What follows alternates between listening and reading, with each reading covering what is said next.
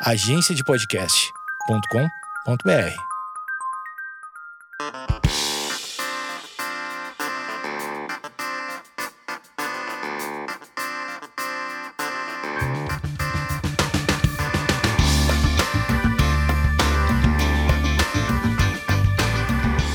Esquizofrenóias no ar e nessa semana eu estou com duas convidadas muito chiquérrimas e, e, elas têm muitos, muitos subtítulos, né? Porque aqui eu vou no Instagram porque é mais fácil, porque daí é, todo mundo manda uma bio, né? Manda um, um, um, parágrafo. E elas são muitas coisas. Eu não vou ler todas aquelas coisas que elas são, porque senão a gente vai passar 25 horas. Mas elas são tudo isso, mais muita coisa. A Luana Lima, ela é o que eu sempre quis ser. Luana Lima. Eu sempre quis ser psicopedagoga. Eu quero ser você. Mas eu sou uma pessoa que eu odeio estudar. Me ajuda. Dá para ser psicopedagoga sem estudar? Olha, dá porque a gente aprende a estudar. Então, na verdade, eu também não sei o que é ser pedagoga. Eu sou psicopedagoga de tudo. E a gente estuda isso. Eu digo que a gente só procura aquilo que a gente quer aprender. E aí eu fui atrás da psicopedagogia porque eu quero aprender como é que se estuda, como é que as pessoas estudam, por que que cada um, a gente quer padronizar uma coisa que é impadronizável. Um cada um tem um aspecto, e é isso que o psicopedagoga abrange, aprende a estudar, né? Estudar como as pessoas, quais, quais são as subjetividades de cada um e como cada um aprende. Então é nisso que eu foco, como cada um aprende diversas coisas. E ela é mestranda em educação sexual pela Unesp eterna curiosa, adorei isso. Então ela, ela nunca vai parar de estudar. Procede? Nunca, nunca. E ela é pesquisadora em relações étnico-raciais e sexualidade. E estou com ela, Nega, Nega Cleo, um dos avatares mais deliciosos. Ela pá, e ela tem um avatar que é, que é o desenho também, que ela conseguiu fazer o desenho dela, que é ela mesmo. Porque quando eu faço o, o eu de desenho, daí eu mostro pra minha irmã, que é a pessoa mais crítica da minha vida, ela fala: não tá parecido. Como você conseguiu fazer você que parece você? Não, melhor do que isso, agora eu contratei um designer. Ah, ah um designer cima daquela do Bitmoji, porque essa ideia é do aplicativo Bitmoji, né? E aí, ah. com base no do Bitmoji, ele fez um que ficou idêntico, gente, e vai ser o meu sticker, porque agora não tá aí na minha bio ainda, mas eu também vou me lançar quanto artista visual, e aí eu vou ser estiqueira. Então, pera, esse que eu tô falando, você se fez. Esse é você do jeito que você vê. Como você se vê é como eu te vejo. Então, veja uma pessoa que não tem a distorção da imagem. Ainda bem que eu trabalho com gestão de imagem e reputação, né? Eu preciso muito te contratar. Ela é MC, poeta, poeta dançarina and modelo. Ela é RP, arte educadora and creator. Ela já trabalhou e ela trabalha em 25 mil lugares. E ela foi muito honesta comigo e eu gosto de honestidade. Em um momento, a gente estava aqui em negociações para ela participar do Esquizofrenóias. Ela falou: Amiga, não vai dar. E eu achei muito bonito, muito honesto. E eu gosto muito das pessoas assim. Por isso que ela está aqui. Ela vai virar um elenco fixo deste programa. Porque ela foi muito. Ela falou: Amiga, não vai rolar porque eu estou passando por um problema. Você pode abrir o coração para os ouvintes, o que aconteceu com a sua vida e como que tá agora. Então, gente, eu sou diagnosticada com. Na época era hum, transtorno de ansiedade crônica e hoje chamam de TAG, que é transtorno de ansiedade generalizada, desde os 14 anos de idade. Você tá com quanto? Cinco, agora eu tô com 31, apesar da carinha de adolescente. É, aí, com 25, eu fui diagnosticada com depressão. E aí, ano passado, agora a psiquiatra falou que é de fato misto de depressão com ansiedade que eu tenho, mas a enxaqueca desde os seis anos de idade, que por conta das crises fortes, então também às vezes tinha umas crises de delirar, ou às vezes não estava bem disposta e, e, tinha a ver com isso também, dificulta a concentração, né? Tem vários desdobramentos a enxaqueca também, tanto na fase infantil, quanto na adolescência, quanto no início da, da vida adulta, quanto na vida adulta, né? Então as minhas crises elas vão mudando conforme eu, eu, eu amadureço, né? é, mas são todas péssimas. E além da enxaqueca, da ansiedade, da depressão, em outubro de 2021 eu também fui diagnosticada com TDAH, né? que é o transtorno de déficit de atenção e hiperatividade. Naquele momento que eu pedi para gente adiar a gravação, eu estava passando por uma nova crise de, ansiedade com depressão, né, desse misto. É, costumo ter de uma, duas por ano, mas até então eu também não estava fazendo acompanhamento psiquiátrico e agora eu tô, então pretendo que não tenham novas esse ano, né? É, mas a última foi nesse mês de abril eu estava duas semanas sem tomar o meu remédio, né, de depressão e ansiedade, e fui demitida do meu emprego CLT. E aí foi um gatilho, né, para disparar várias coisas. A minha psicóloga também estava passando por alguns problemas pessoais, e ela nem sabia que eu estava sem tomar o remédio e já estava um mês sem me atender, né? Então juntou tudo isso, deu crise de pânico, que fazia anos que eu não tinha, e da crise de pânico, aí somatizou e eu tive burnout. Meu Deus. e aí foi quando eu falei, então, Amanda, não tá dando nem para escovar o dente, eu não tô nem com vontade de tomar banho, né? Então, assim, é na hora que a gente vai percebendo quando a água realmente bate forte na bunda e a gente ou se cuida ou se cuida, né? Foi quando minha mãe de Santos falou assim: você quer parar de trabalhar ou você quer parar no hospital? Eu falei, ah, eu vou ficar uma semana em casa é, com o computador desligado, né? Vamos, vamos desmarcar aquelas reuniões, né? Acho que realmente a gente precisa se cuidar aqui. E aí foi isso, já troquei de psicólogo também, para quem ficou aí abismado que a minha psicóloga ficou um mês sem me atender, já troquei de psicólogo, já estou em dia com a minha medicação, já estou em dia com os tratamentos espirituais também, né? Citei aí minha mãe de santo. É... E tô de bem comigo mesma também, no sentido de a pandemia foi meu principal aprendizado de dizer não. Eu não sabia dizer não. É, porque você tem um monte de cliente, um monte de trabalho. Imagino que você tem uma demanda louca de, de falar não, vem para cá, aceita tudo. E daí imagino que para uma pessoa como você, é, em um momento falar assim, tá, eu vou ter que parar, imagino que tenha sido uma decisão difícil. Exatamente. E delegar funções para outras pessoas também. Nossa, essa foi a pior parte, com certeza. É, o, é onde a gente também conseguiu separar o joio do trigo ali na minha agência, né? Eu tenho uma agência de comunicação, marketing, produção artística e cultural, que é a Assessoria. E foi quando eu consegui também identificar né, esse desafio em relação aos próprios colaboradores, né? Tipo, e se um dia eu tenho um piripaque? Será que vocês aguentam o rojão? Aguentaram? Quem aguentou, ficou. Quem não aguentou, já não está mais. Há vagas.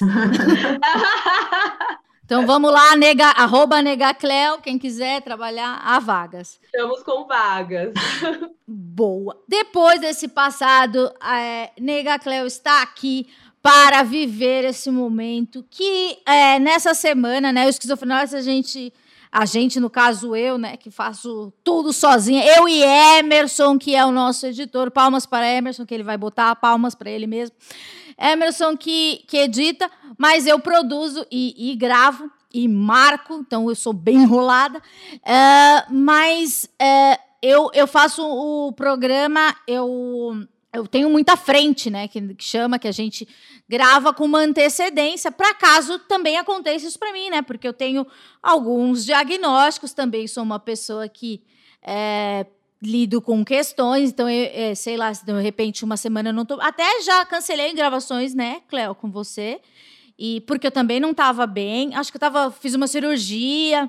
Foi uma junção de problema pessoal com mudança. Mudança, verdade. Né? A saúde e, mental que daí não dá conta. E então, eu acho que é, é, importante. Só que essa semana que a gente está gravando, aconteceram algumas coisas que essas coisas, na, na, na, minha opinião, e acho que na opinião de você que está ouvindo e na, na, na, opinião das nossas convidadas, é, elas devem ser faladas não só nessa semana que a gente está gravando. É, aconteceu o MTV Miau e eles fizeram uma premiação diversa, vamos dizer assim, e tinha um prêmio dedicado aos talentos pretos. E um dos talentos pretos indicados, na verdade, dois, né? É a Rízia, acho que é Rízia que fala o nome dela, ou Rizia. Tem um acento ali o nome. Rízia. E a MC Sofia, elas foram indicadas, mas elas não receberam o convite. E elas estavam lá querendo, né, participar, do, né, é, demonstrar a Rízia não foi convidada. Ela não recebeu nenhum convite. Ria foi convidada, mas para pista, como se fosse tipo um público normal, e não como se ela fosse uma indicada para estar tá no camarote, para receber água, gente. E também tem aquela outra coisa, né? Quando a gente é convidado, às vezes a gente é, recebe o convite errado e a pessoa que tá lá fala: Ah, não, Amanda, vem pra cá, ela te reconhece. E a MC Sofia, ela é um ícone. Por mais que ela tenha recebido o convite errado, é, imagino que a pessoa lá, o pessoal que cuida dos famosos, fala: Meu Deus, ela tá na lista errada, né? Eu, eu já fui a lugares que você é convidado e você fala: Não, não, não, houve um equívoco. Venha para cá, venha para o, venha para o VIP. Não é isso que eles fazem quando a gente vai nos eventos? Eu já vi isso acontecer algumas vezes. Bastante. É, e, e, não aconteceu, infelizmente, né? Então foi tipo assim: houve um erro? Houve. É, poderia ter sido consertado ali, né? Naquela situação. Então, teoricamente, né, se houvesse esse erro, uh, uh, como houve esse erro, poderia ser ter sido até consertado ali no, na hora. Falar, ah, não, há uma celebridade aqui, vamos colocar aqui no cantinho dos famosos. Não aconteceu, ela usou a maior arma que ela tinha, que é as redes sociais, e virou aquele bololô e todo mundo repercutiu. É, no dia seguinte, o que aconteceu no dia seguinte? Muito falou. A MTV acabou é, falando alguma coisa? Eu, desculpa, não acompanhei. A MTV não se pronunciou diferente da Multishow quando a Ludmilla fez a crítica dela não ter sido indicada cantora do ano, né? A MTV até o momento não se pronunciou, mas os sites de fofoca, de entretenimento foram repercutindo, até que a própria Ludmilla, né, que eu acabo de citar, é, fez um tweet dando apoio a ela Aí isso foi até parar no Fofocalizando do SBT. E ela ainda disse: é, Sofia, você é ótima, maravilhosa e você é VIP em todas as minhas festas, viu? Ah, ela falou durante o prêmio? Não, ela fez um tweet. Ah, você que é relacionamentos pessoais. Como é que chama? PR é. Como é que é? Eu tô parecendo a Lucia. Ah, eu sou a Luciana Gimenez, eu só sei inglês. o que fazer o que fazer nessa situação? Se você é a senhora MTV, qual é. Primeira coisa. Não, primeira coisa. É, você, é, há um prêmio de, de, de, de para é, para talentos pretos. Como é que não tem uma lista como é que não tem uma pessoa que conhece os talentos pretos? Eu já mandei mensagem para o Caio, dono da MTV, semana passada mesmo, falando, viu, ano que vem vocês podem contratar a Griot, que a gente é curadores, viu, de artistas, ativistas, jornalistas, é, informadores de opinião. A gente tem um mailing ótimo. É, se vocês estiverem precisando dessa forcinha, viu, lembrem da gente. Mandei mesmo, gente. Eu acho que é isso, assim, é, a MTV ela tá numa, numa posição muito favorável, que é de ser uma, uma emissora que já tem a reputação construída, né? Então, quando a gente fala de trabalho de relações públicas, gestão de imagem e construção de reputação, é, é diferente um artista, né, um indivíduo, apesar da pauta ser coletiva, contra um conglomerado de comunicação como a Globo, por exemplo, né? Quando as pessoas falam, ah, boicote a Globo, não vamos assistir. Mas aí não assiste a Globo, mas aí lê as revistas da editora Globo, assiste o Globo News, é, sabe assim, tá, tá imerso, né? Tá vendo não sei o que lá o futebol no Globo Play, né? Tá vendo a notícia no G-Show, no G1, né? Então, assim, não tem muito para onde fugir, né? Então, quando você está numa posição confortável de ser um veículo de comunicação que a, a própria Ludmilla, de um lado ela criticou, né? Ó, tá errado, MTV, vocês deveriam ter chamado ela, mas aqui nas minhas festas você é VIP. Dois dias depois ela estava divulgando o prêmio, sabe? Porque, né, ela precisa também disso. É o sistema, né? É, entendeu? Que não tem muito como brigar com um veículo de comunicação como a MTV, né?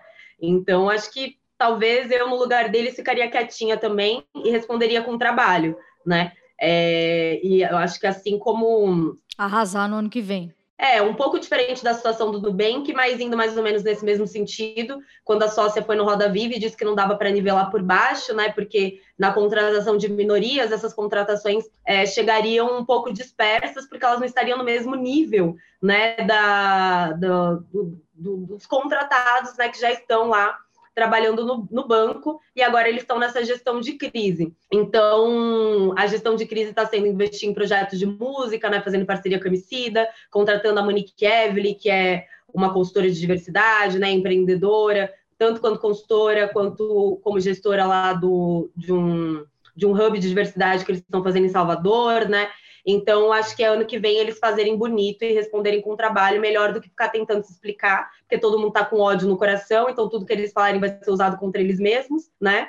Então é melhor, errou, abafa o caso e ano que vem mostra que entendeu. Não só pensar em questão de o ano que vem vai ser melhor, mas pensar em questão de presença. Né? Acho que muito se fala e muito se tem, ah, a gente precisa inserir e ter a inserção de pessoas pretas nesses prêmios, mas como estão sendo inseridas e qual olhar que se tem para as pessoas pretas que estão participando desses projetos?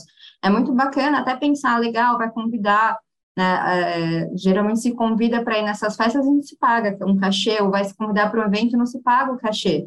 Mas não é só a presença, em como ela está sendo, né, como ela está participando desse evento. Convidar, dar um convite à MC Sofia, só nesse sentido de dela, dela fazer volume, sendo mais um corpo preto, não justifica. Ela foi indicada, ela tem potência, ela tem uma trajetória. É importante também que a gente pare para entender que os corpos pretos têm trajetória, a gente tem história, a gente não, a gente não chega nos caminhos, gente, ninguém chegou na MTV do nada. Né? A MC Sofia, ela vem do mesmo bairro que eu vim, o pai dela é do mesmo bairro que eu cresci. A gente vem da periferia da Zona Oeste. Né? Então, e a gente é... descobriu hoje que é do mesmo bairro, é do todas, mesmo bairro. todas do barco da MC Sofia. E pegando o gancho na sua fala, é, a, a questão de, de como que essa presença vai estar, vai tá, né? A, a MC Sofia, ela de fato é tipo uma das relíquias do rap ainda antes da geração nova do trap, né? Porque Exatamente. teve até um documentário do Histórias e Rimas, chama Histórias e Rimas, que é um documentário que ele pegou é, meio que a última década do rap, e ela foi a raspa do tacho. Ela que entrou ali como a, a mais jovem representante, gravaram ela 10 anos atrás. Agora ela tá com Sim. 18, ela tinha 8. Muito ela tem uma década de carreira no rap. E o que ela falou, ela acabou ela de fazer 18 anos o que ela trouxe com oito anos foi muito potente. Então, até mesmo esses erros que parecem sutis, não são é, até onde vai ser o sutil, porque até onde a gente vai relativizar essas questões. Peraí, foi feita uma lista, peraí, tinha uma pessoa ali que era responsável. Como que ninguém não percebe o erro durante um, um, um programa inteiro, uma premiação que dura horas? Né? Então, e ela foi, não é que ela deixou para brigar só nas redes sociais, ali no momento, como é que ninguém percebeu isso? Então, a gente precisa Sim. entender até quando a gente vai ficar relativizando presenças, isso a respeito de trajetória também. Peraí, ela tem 18 anos, mas ela não começou ontem, a trajetória dela vem de muito tempo. Né? Então, além de repensar para o ano que vem, é essa presença entender a, a, do como que se constrói a MTV, o que, que ela está buscando, e se ela só quer colocar um detalhezinho ou se ela quer realmente ouvir, se ela quer realmente entender que essas, por que, que essas potências são relevantes para estar tá ali. Porque se ela só quiser é, gifts, né, presentinhos, acessórios, não é essa a intenção do povo preto, não é essa presença que o povo preto precisa. Né? A gente quer ter voz, a gente quer estar nos lugares para estar, sendo respeitados quanto pessoas, os nossos trabalhos, nossos corpos. Então, essa, esse é o conceito também. O repensar deles vai ter que ser bem intenso para o próximo ano. E aí tem dois ganchos também que eu pego. O primeiro em relação a. O, o aí a gente está falando do artista do palco, mas também uhum. tem o institucional, né? Como eu falei, ah, contratem a griot. Porque provavelmente não tinha nenhuma pessoa negra ou com especialidade antirracista que estava produzindo esse mailing e fazendo essa curadoria dos convidados e toda essa gestão. Esse é um ponto. Uhum. E o outro ponto é que, daí é um exemplo, né, na verdade, que teve uma festa patrocinada por uma marca que levou um bonde de galera preta e periférica para essa festa. Só que chegou lá eles não tinham dinheiro para comprar água, porque a água era tipo 15 reais. Então, é, é esse, assim, a Luana falou exato, assim, tipo, é a presença, mas e a estrutura para a pessoa estar tá nesse evento e, e, e, se sentir pertencente de fato. Porque não Exato. adianta nada a gente chegar lá e se sentir um peixe fora d'água. Mas isso daí, eu nasci no Capão Redondo. É, isso você não acha que também falta a pessoa que está, a pessoa que ela, ela, a pessoa que faz o mailing, a pessoa que é, ela, ela foi instruída, né? Nós precisamos ter é, equipe, pessoas diversas, né? Então vamos, elas, elas têm um cuidado. Imagina que elas façam um carômetro, né? Colocam pessoas assim. Ai, precisamos de não sei quantos por cento assim, assim assado, pessoas assim, nananã. Então tá, tá equivalente, tá equivalente. Daí eu acho que elas também não elas não têm noção das dificuldades dessas pessoas que, que, que, que ocupam, que eles colocaram para ocupar esses lugares. Que uma água, que uma pessoa não que essas pessoas não sabem que uma pessoa não tem 15 reais para comprar água ou 45 para comprar um, um drink de whisky. Elas não sabem, porque não tem uma pessoa que veio de lá do, do da periferia para falar, gente, isso daqui é inviável, ninguém tem isso. Você acha que, que a, esse negócio de, de, de é, diversidade, ela, ela, precisa estar um pouco mais arraigada? Entende o que eu estou falando? Não é só no, no, na, na foto? A gente não pode ser contratado institucionalmente falando só como estagiário, só como júnior. Uhum. Recepcionista. Exatamente, né? Em cargos operacionais, né? É, a gente precisa estar em cargos estratégicos também.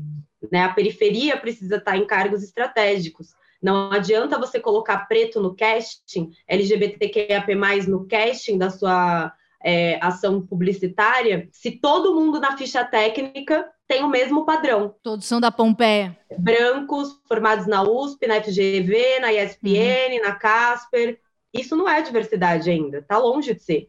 Isso não é diversidade e a gente precisa entender também que se a gente quer entender, se a gente quer diversificar a, a, né, os espaços, primeiro ponto que a gente precisa entender muito bem, e para se manter até uma questão de saúde mental da população preta, saúde mental, é reconhecimento. As pessoas precisam estar em espaços em que elas se veem e se veem reconhecidas dentro desses espaços. Então, quando, por exemplo, o exemplo que a Cléo trouxe, de que precisam ter pessoas em outros cargos, e não só em cargos iniciais, né, como aconteceu na Nubank, ela falou que a, gente, é, a população preta não ia conseguir é, chegar junto, porque não ia ter a formação equivalente. Mas espera aí, a gente precisa entender que isso é um processo histórico. Se a gente sempre ficar repercutindo isso como, ah, não, a gente não tem formação, a gente está colocando e justificando uma coisa que é histórica, que é o não acesso à educação, o não acesso a possibilidades. E isso vai combinando aqui na frente, porque esse é o acesso de você não ter uma pessoa que gesta um evento que seja preta, que entenda a realidade, você não olha, você não consegue ter um olhar empático para olhar para falar, peraí, 15 reais uma água? A realidade dessa pessoa não é essa. Peraí, o evento vai começar que horas? Vai terminar que horas? Como é que essas pessoas vão voltar para casa? Né? Até que horas o metrô funciona? Não, a gente vai disponibilizar uma van, um carro que seja.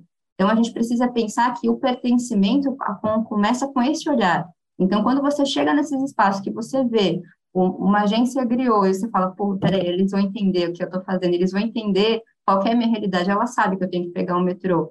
Porque muitas pessoas que estão no início, elas não vão ter tipo, carro exclusivo, não vão ter condições de acesso tão fácil assim para se locomover. E ninguém pensa nisso. Então, ter esse pertencimento passa por esse olhar de você chegar e você se identificar com a pessoa, da comunicação. Então, muitas vezes você manda um questionário para uma pessoa responder cheio de termo inglês. Eu estava conversando hoje isso uhum. com a Cleo. Uhum. Cheio de termo, ah, o briefing, porque o, qual que é o seu budget, né? Vamos fazer um release. Peraí, gente qual que é o tipo de comunicação, então está muito aquém, está muito aquém de só acertar uma lista, é esse olhar, e um olhar que não tiveram, só eles nem questionaram, provavelmente, como é que a MC Sofia ia chegar, como é que ela ia, para onde ela ia, quais iam ser as comunicações, tinha alguém esperando ela, tinha um lugar para ela acessar, isso é o básico quando você convida uma pessoa para um evento, quem vai receber essa pessoa, quem vai comunicar, quem vai transitar a pessoa lá dentro, então, gente, o reconhecimento e os acessos vão muito aquém. É um processo histórico, é um processo de,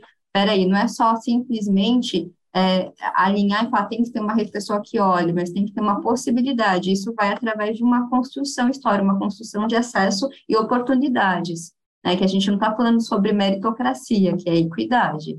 É, isso a gente está falando que porque ela é uma pessoa conhecida, né? Outro é, e a gente está repercutindo isso porque ela é conhecida. Isso acontece o tempo todo. Outro acontecimento e, e bem, semelha, bem semelhante, não, mas é, de repercussão que aconteceu essa, essa semana que a gente está gravando, foi da, dos filhos da Giovanna e o Benck, que eles estavam em Portugal, e, e um paralelo que eu traço é que a Giovanna Eubank falou que gostava de levar os filhos dela nesse restaurante porque lá ela via frequentadores pretos também, né? Então, ela, os filhos dela podiam se ver em pessoas parecidas com, é, com eles, né? E não só funcionários. Então, lá era um lugar para eles se sentirem à vontade. E, infelizmente, eles foram vítimas de racismo e a Giovana, ela é, teve... É, ela é, acabou é, não agredindo, mas reagindo a, ao racismo dos filhos e a mulher acabou indo presa. E teve uma repercussão é, imensa. É, eu vi agora que até o presidente de Portugal falou sobre isso, e ele falou que para não achar que os portugueses são racistas, mas aquela mulher em si era racista, etc, etc. E parece que lá não há uma, uma legislação como aqui há uma legislação, que eu também não não me parece ser muito cumprida, mas há uma, aqui há uma legislação. Lá não há uma legislação e o caso foi é, está sendo repercutido, é, foi repercutido bastante na semana e a gente está falando disso até hoje. A gente tem que falar disso e, e, e a gente fala disso e fal, falou-se no Fantástico porque primeiro ela é uma mulher branca e ela é uma celebridade e se fosse uma mãe preta não, ela seria apenas uma descontrolada. Eu sei que vocês são duas mulheres pretas e imagino que as mães de vocês tenham feito isso é, não sei quantas vezes ao longo da vida de vocês, as avós e todas as pessoas das famílias de vocês.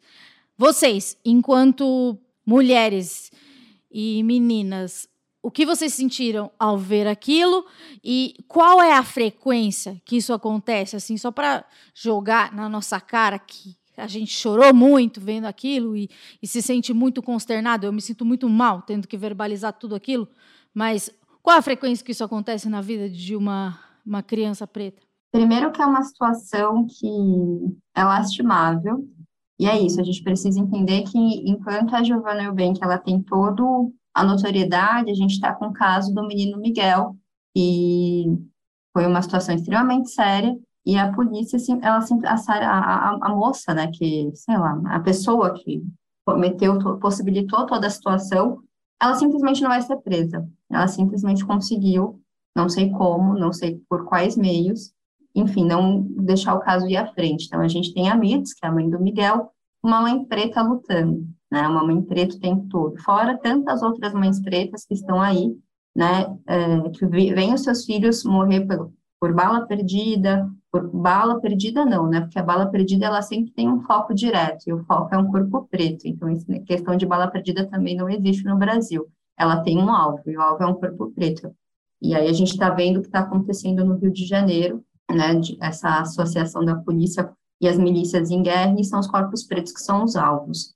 E é, é uma coisa que falta o ar, né, para falar. E quanto isso aconteceu? Bom, a gente para para pensar em questão de infância para para pensar em questão de trajetória, o tempo todo, como um corpo negro, a gente é alvo de alguma coisa, a gente é alvo de uma descredibilidade, a gente é alvo por estar em uma posição, né? Eu, enquanto uma mulher negra que estou pleiteando o mundo acadêmico, eu sou sempre vista como uma pessoa que é impossível de acessar espaços, ou não, mas como assim você faz isso? Mas como assim você está?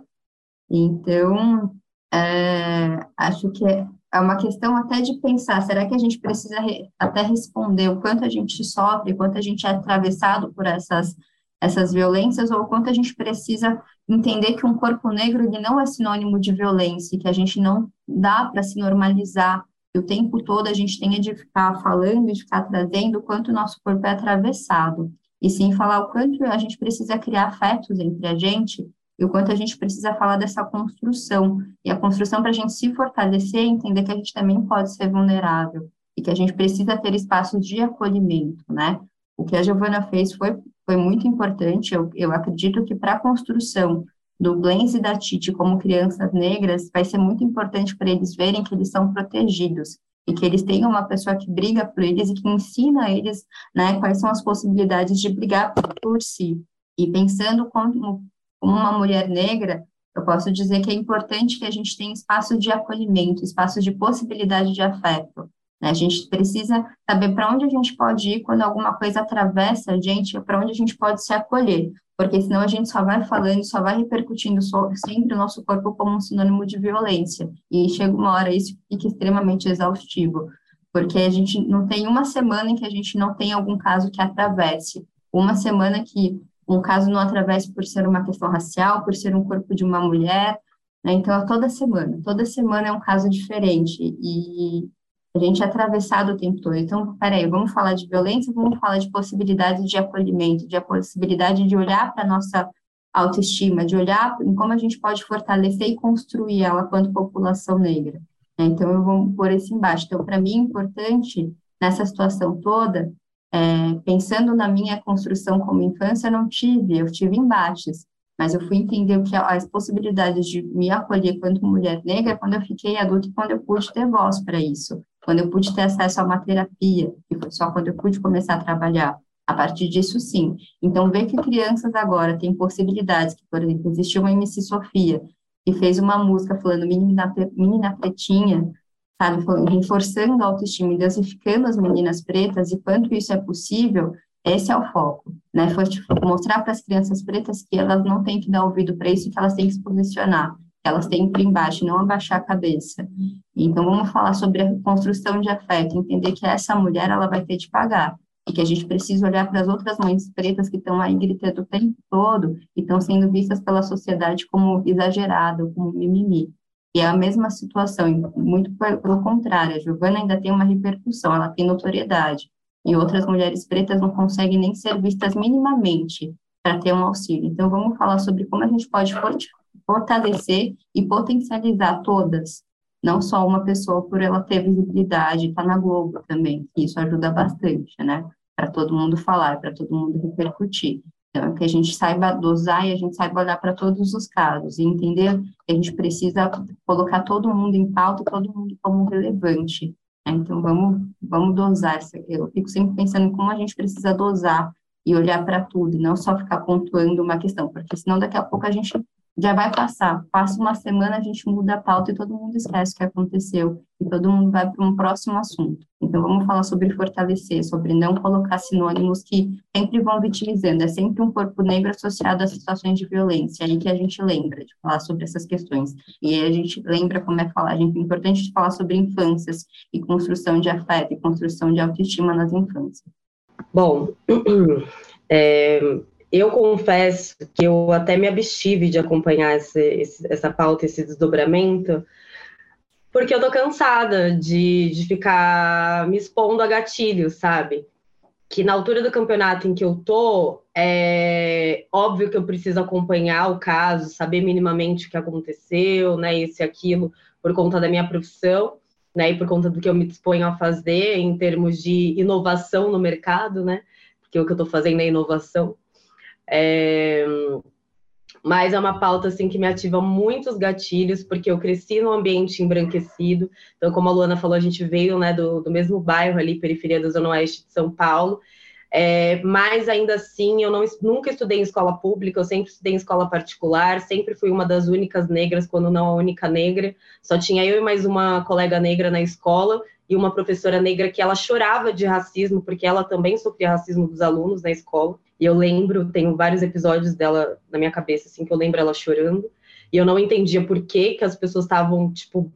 Eu não, eu não conseguia entender, parecia uma briga, eu não conseguia entender direito. E do nada ela começava a chorar no meio da aula e tinha que se retirar. É, ela já chegou a ficar afastada por conta desse tipo de situação, de zoarem o cabelo dela, porque ela descoloriu o cabelo naquela época, tipo, 25 anos atrás, uma mulher negra descolorindo o cabelo. É, e, bom, o que eu posso dizer é que sim, infelizmente é comum. O que tem mudado, que eu percebo, é justamente é, essa geração MC Sofia, né? Porque eles já nascem sabendo que é racismo. Naquela época a gente eu não sabia. Então, mesmo no, até o início da minha vida adulta, eu não sabia, mesmo sendo uma mulher negra retinta. É, eu digo que eu tenho paciência ainda de conversar sobre a pauta racista com pessoas não negras, justamente porque eu que sou negra retinta, tive consciência racial há coisa de cinco anos, seis anos. É, então, como que eu vou exigir de uma pessoa não negra que ela esteja no mesmo patamar que eu, sendo que para mim foi é, um gatilho de conhecimento e catarse a partir das minhas vivências pessoais. E a pessoa não negra que não tem as vivências, só tem a teoria.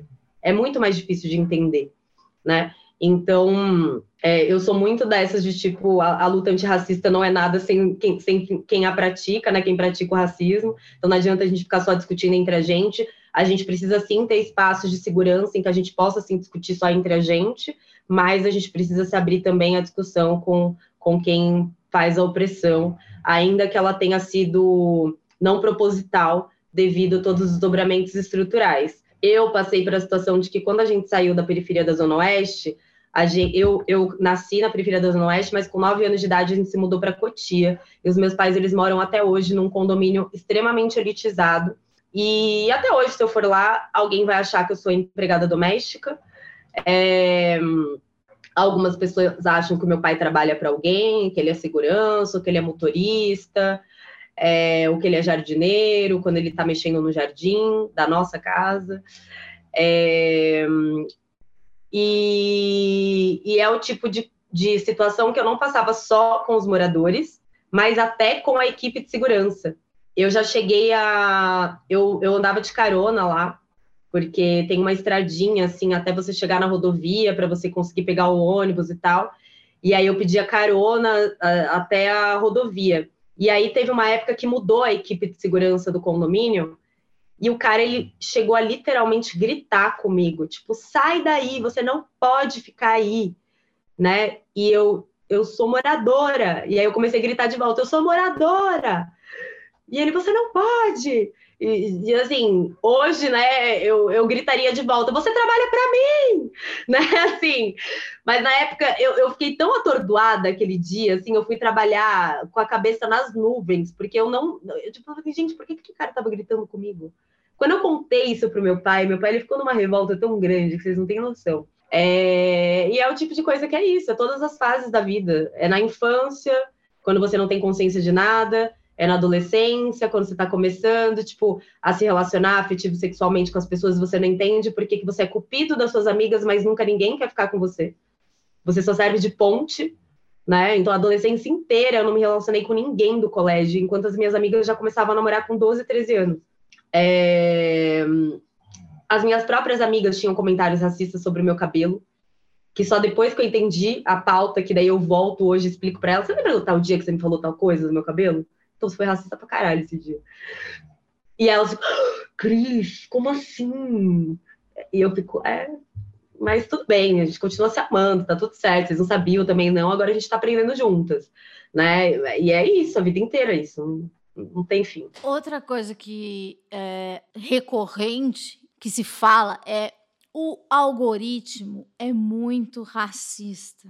E, e uma coisa que eu sempre penso, que, que, sempre aparece, é vocês que trabalham com rede social, é, quando a gente posta uma foto no Twitter, né?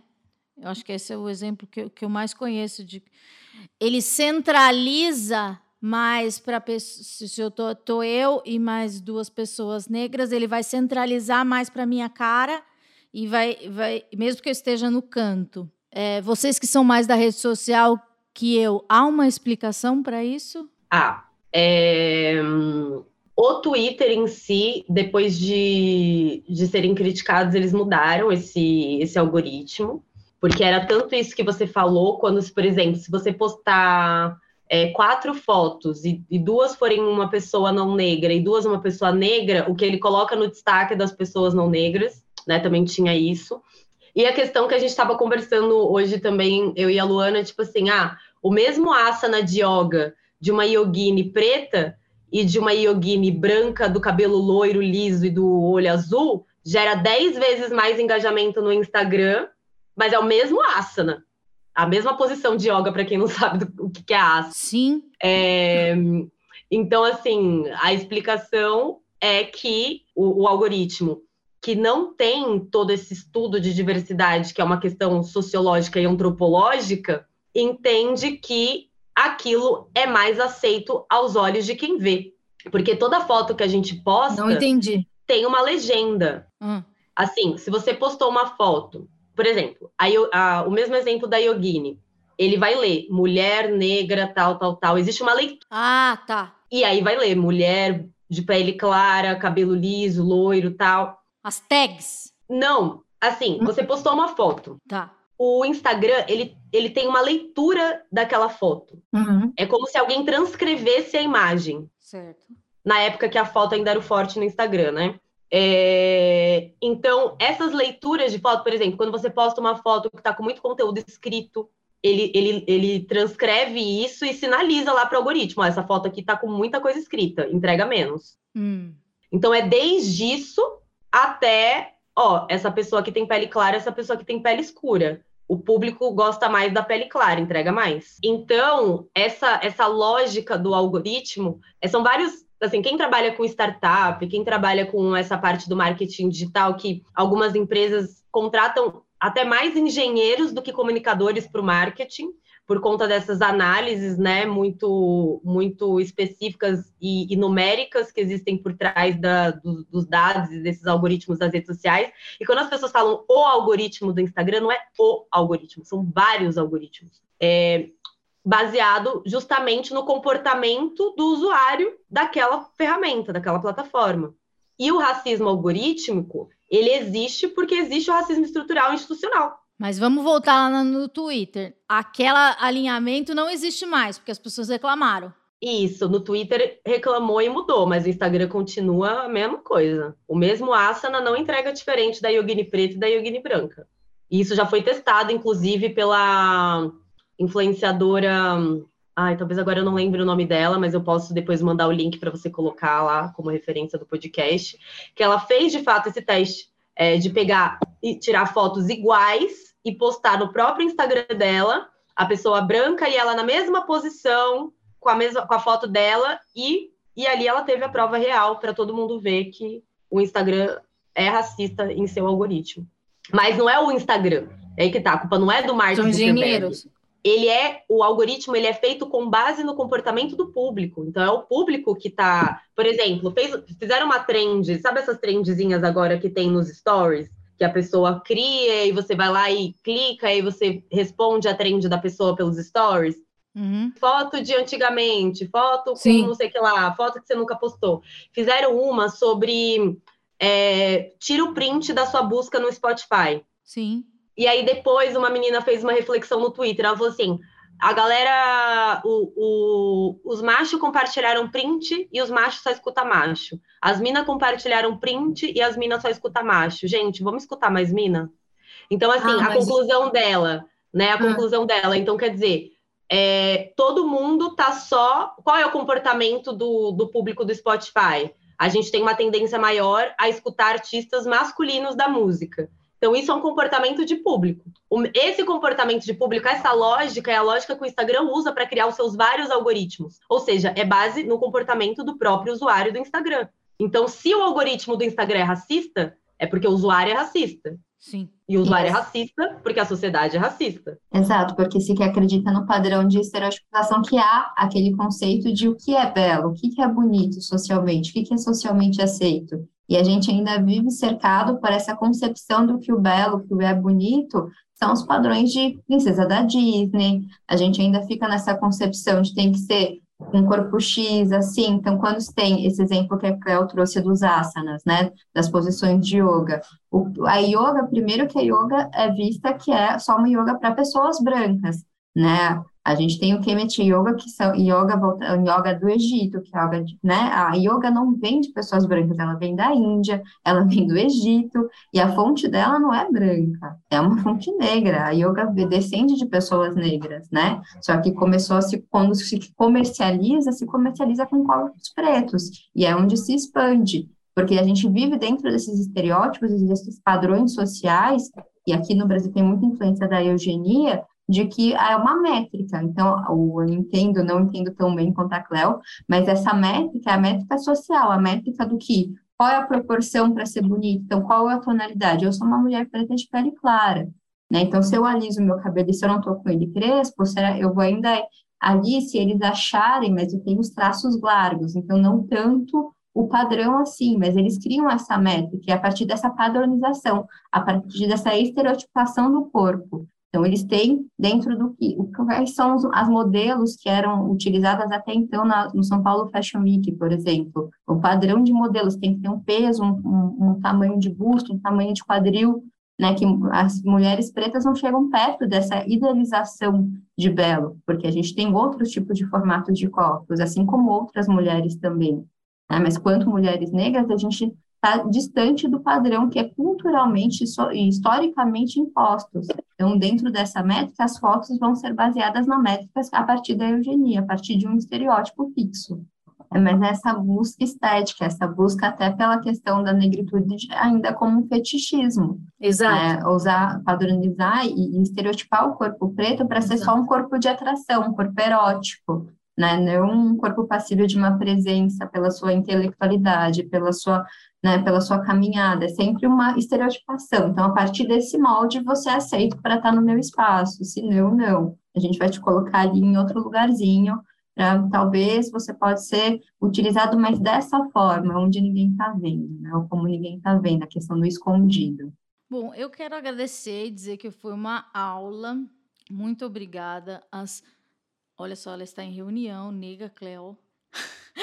ela está fazendo a unha, fumando cigarro e, e fazendo 36 caos. Por isso que essa mulher não para. É, ela é imparável, é, é uma mulher Ai, múltiplas funções. Mas assim, quando o pessoal fala é, a gente se apresenta como Nega Cleo, né? Mas meu nome original né, é Cristiane. Então, às vezes, o Cris e Cleo eu deixo hoje em dia a gosto do freguês. Mas é, às vezes, Cris, mas como que você dá conta de fazer tanta coisa? Tipo assim, gente, nem tenta, porque hoje eu sei que eu tenho hiperatividade, tá? Então, se vocês forem tentar, vocês vão se dar mal.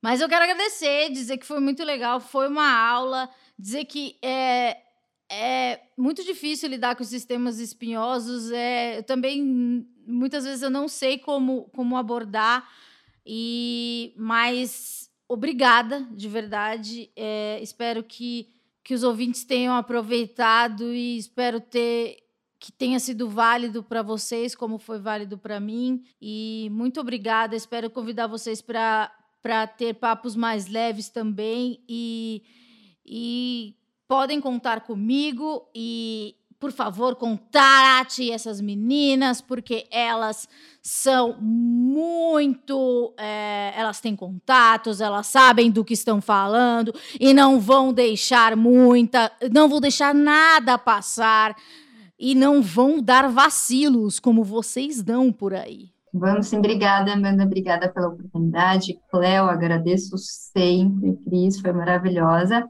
E vamos, por favor, falar sobre coisas mais tranquilas, falar sobre sexualidade, falar sobre construção de autoestima, de afeto, e, e vamos falar sobre essas potências que são necessárias. Ah, eu preciso muito falar de autoestima e ansiedade. Por que, vou, vou, vou puxar um gancho, por que, que a gente que é ansioso, quando, a gente, quando uma coisa dá certo, a gente acha que, na verdade, é porque da próxima vez vai dar muito errado. Porque parece que, tipo assim, a sorte nunca é pra gente. É a tal da síndrome da impostora, né? A gente está sempre preparado para o pior, a gente não consegue conviver com. Não, aceita, aceita que o bom também é possível. Por que, que o ansioso não é capaz de lidar com boas notícias? Porque sempre, mas fala, mas daqui a pouco vai vir uma tragédia. É sempre o daqui a pouco, mas é, é aquela questão de viver. Eu digo porque eu estou, às vezes, uma pessoa ansiosa, então partilho disso, e é muito difícil, às vezes, trabalhar isso. Peraí, então é aprender por aí. Por que não posso receber uma coisa boa? Tem der ruim, a gente vê lá na frente. Como saber aproveitar? A gente não sabe. Pois é, e é isso que a gente precisa construir. Por isso que é importante falar sobre sexualidade, por isso que é importante falar sobre afeto, porque é nesse momento que você aproveita a sua solitude, se acolhe e fala: é isso, gente, vou aproveitar aqui, se der ruim, lá na frente eu resolvo. É não prever, é excesso de futuro ansioso, né? Que é sempre prever tudo. Eu vejo porque quando eu estou nas minhas crises de ansiedade é porque eu não consigo prever as coisas, eu não consigo ter controle. E aí, por que, que eu não posso abrir mão? E aí, meu terapeuta que me ajuda, porque é isso, por que, que eu não posso não ter controle sobre tudo que está acontecendo ao meu redor? Eu posso, às vezes, dar uma aquietada. Então, é buscar essas construções. Então, gente, vamos falar sobre sexualidade, vamos falar sobre construção de autoestima, vamos falar sobre poder receber coisas boas sem ficar preocupada com o que vai vir depois também. Isso é necessário. E daí no seu Instagram você fala sobre isso? Eu falo sobre questões raciais, sobre educação, sobre sexualidade, sobre a minha vida, as minhas reflexões de ladeira, porque todo dia eu subo uma ladeira da Sumaré, porque eu venho caminhando para fazer minha atividade física, e ali eu tenho várias reflexões então, eu falo das, da minha vivência e das minhas reflexões em, acerca de sexualidade, questões raciais, vivências pessoais, eu falo um pouquinho de tudo. Então, tenho misturado lá e tem as minhas aulas, tem as minhas participações, enfim, minha vida está é um livro aberto lá. Então, todo dia você pode você pode encontrá-la na escadaria da Sumaré ali, fazendo um Cooper. Na ladeira da Sumaré, sou eu mesmo ali. E Nega Cleo, com aquele seu avatar muito cativante. Ai, gente, em breve terá o meu sticker, aquela já fazendo jabá. É, compre meu sticker também, que tá mais a minha carinha linda ainda. É... O que, que é para falar agora? Suas redes sociais e dizer que você tá aí nas redes sociais. Sim, gente. Então, minhas redes sociais é TikTok, Instagram e Twitter, arroba negacleo. Vocês me encontram, é essa mocinha pretinha com cabelo laranjinha. E, bom, os trabalhos, né? Que a Amanda falou que eu tenho 15 trabalhos, só explicando. Né? Como modelo, a minha agência mãe é a Ruto Casting, que eu faço questão de falar também, porque é uma agência de modelo com foco em casting totalmente preto, né? É, faço parte da Academia Dance Hall. Antes eu era só assessora de imprensa deles, agora eu também entrei para o balé, né? Então também sou dançarina da Academia Dance Hall. É, sou colunista do Revolution, que é o braço de empoderamento feminino da Condizila, e estou retomando as minhas vendas com brechó, é, revenda de Avon, revenda de lingerie sex shop. Então, assim, gente, sigam a Nega Cleo nas redes sociais, que assunto não falta com essa geminiana com Mercúrio em Gêmeos aqui. E a Griot Assessoria, óbvio, né, que é a minha agência também. O mailing mais antenado do Brasil! Um pouco de tudo, um pouco de todos, né? Um pouco de tudo, um pouco de todos. Um pouco de todos, exato. Amanda, muito obrigada. Foi obrigada difícil, mas eu, eu sou muito aceita do universo, né? As coisas acontecem quando tem que acontecer. E eu quero até pontuar, assim, quando eu conheci a Luana, que também foi por uma conexão de internet, assim, né? Foi através da Cris Guterres, né? Foi é através da Cris. Minha incrível amiga, tenho uma sorte de ter essa abençoada como amiga. Yeah. Eu vi a, uma foto da Luana com a Cris, olhei lá o perfil dela, falei, gente, é ela que eu preciso na minha vida para me acompanhar, porque uma coisa é eu aqui falando as minhas opiniões, os meus estudos de mercado, outra coisa é uma especialista, né, em, em relações étnico-raciais e sexualidade negra, né? Mulheres então, quando vocês acharem outra, vocês apresentem para a gente, por favor. Já estamos iniciando essa nova curadoria no Brasil. E, e a Amanda, assim, desde que eu a conheci, é isso, né? A gente só conhece as pessoas com casos, é, pautas pesadas, né? Então eu conheci a Amanda justamente quando ela estava saindo da, da Jovem Pan e fui acompanhando esse processo de esquizofrenóias. Então é uma honra para mim estar aqui e é uma honra ver você bem, Amanda. Obrigada. É, contem comigo sempre. E vamos fazer, Luana, uma pauta de sexualidade. Vamos, me sigam lá, arroba Luana, lu, arroba lulima.r. Gente, aí eu falando sempre meu nome lulima, arroba lulima.r. Sim, Amanda, vamos falar, é muito importante falar, porque até essas questões quanto Uh, quando os atravessamentos eles impedem, bloqueiam nossa sexualidade. Então, como as mulheres ficam com tantas tabus, com tantos padrões, com tantas questões que a gente não vive a nossa sexualidade na totalidade, a gente não compreende o que é a nossa sexualidade, que não é só limitada a ato sexual. Uma coisa é ato sexual, uma co outra coisa é sexualidade. Então, Vamos sim, eu deixo aqui essa pimentinha. Quem não souber a diferença entre sexualidade e ato sexual, vai lá, vamos acompanhar, vamos falar sobre sexualidade, gente. Sexualidade é o necessário, é importante a gente trabalhar e a gente vivenciar todo dia. Semana que vem a gente volta e paz nos estádios.